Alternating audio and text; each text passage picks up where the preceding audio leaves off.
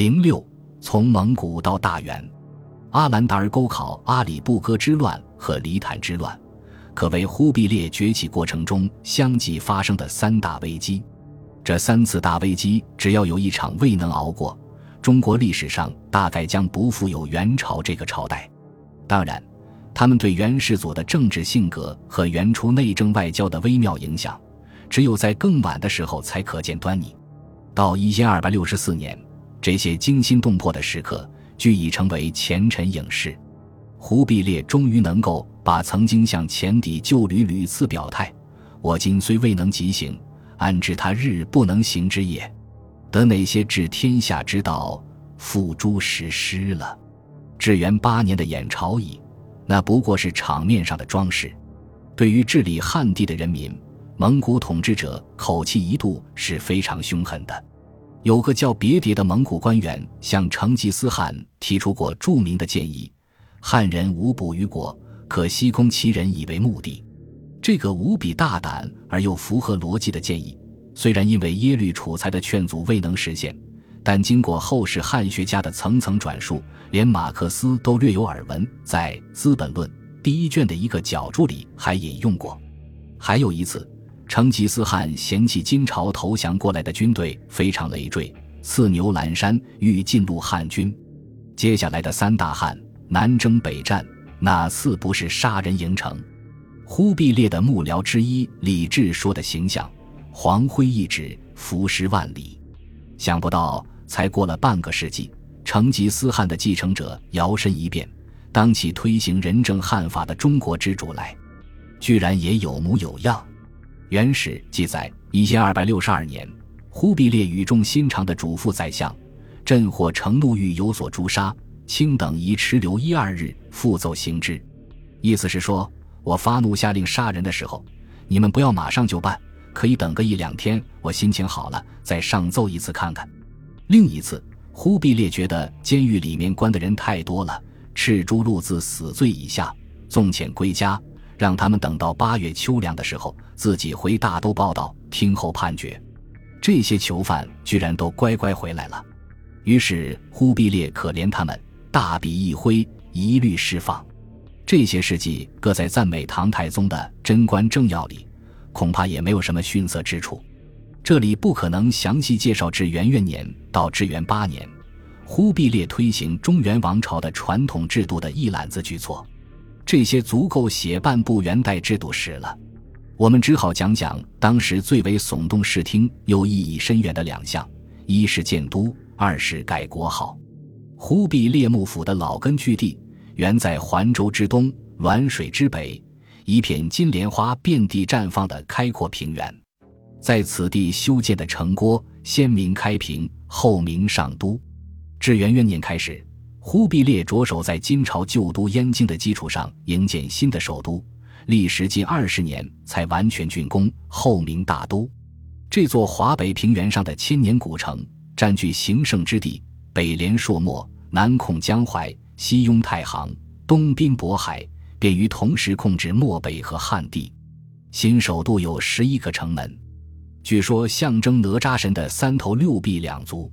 皇城之内耸峙着大明殿。延春阁、隆福宫等宏伟富丽的宫室，又将栽满了芙蓉花的太液池囊括在内，格局仿佛游牧民族依山傍水的冬季营地。这是个草原农耕混搭风格的大都会。宫城之内，太液池中有琼华仙岛，后改名万寿山，山高数十丈，翠草纷纷，松桂浓郁，峰峦隐映。山顶是金碧辉煌的广寒殿，四望空阔，下植杨柳，时人所谓广寒宫殿进瑶池，千树长杨绿影齐。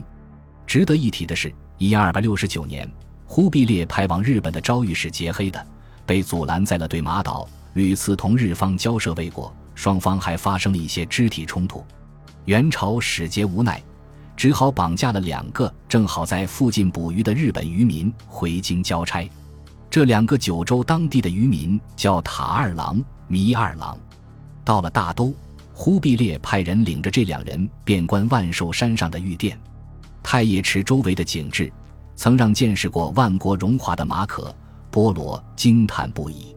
这两个出生以来就不曾见过什么大世面的渔民，自然不会比出进大观园的刘姥姥出息更大。高力史中记载，忽必烈当时还耐着性子对这两个渔民说：“日本自古就朝觐中国，自己希望日本来朝，但欲垂名后世耳。建都之外，还有改元。”直到一千二百七十一年，忽必烈政权一直沿用前代大汉的国号大蒙古国，所以一千二百六十八年，忽必烈送到日本的国书，剧名还是上天眷命。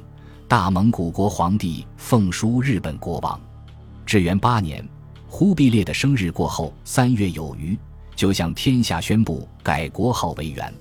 这道建国号诏书的修辞很有意思，他一上来就将中国上古以来的国号评头论足了一番。但应景命，言四海以宅尊，必有美名，少百王而继统。赵从龙骨，匪独我家，且唐之为严荡也。尧以之而著称，禹之为言乐也；舜因之而作号，训至禹兴而汤造，户名下大以殷中。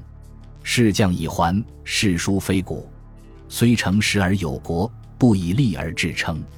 为秦为汉者，著从初起之地名，曰隋曰唐者，因及所封之决议，是皆训百姓见闻之纽习，要一时精致之权宜，盖以致公。不无少贬，总而言之，就是说这些个国号取得都不怎么样。然后才进入正题。我太祖圣武皇帝，我潜伏而起硕土，以神武而应地图，四震天生，大挥土宇，于图之广，立古所无。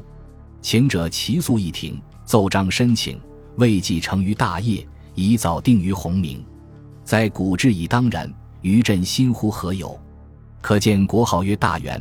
盖取《易经》前元之意，资大也流行于庶品，孰名资史之功，与一人抵宁于万邦，犹切体人之要。元这个国号，仅仅是大蒙古国的一种对弈，还是有什么别的政治哲学或意识形态的深意？学者众说纷纭。这里只揭露唐德刚先生的一段明快断语，为这道诏书做一注解。中国的朝代名称，从秦。汉、魏、晋，到宋、辽、金，均是具体的地名。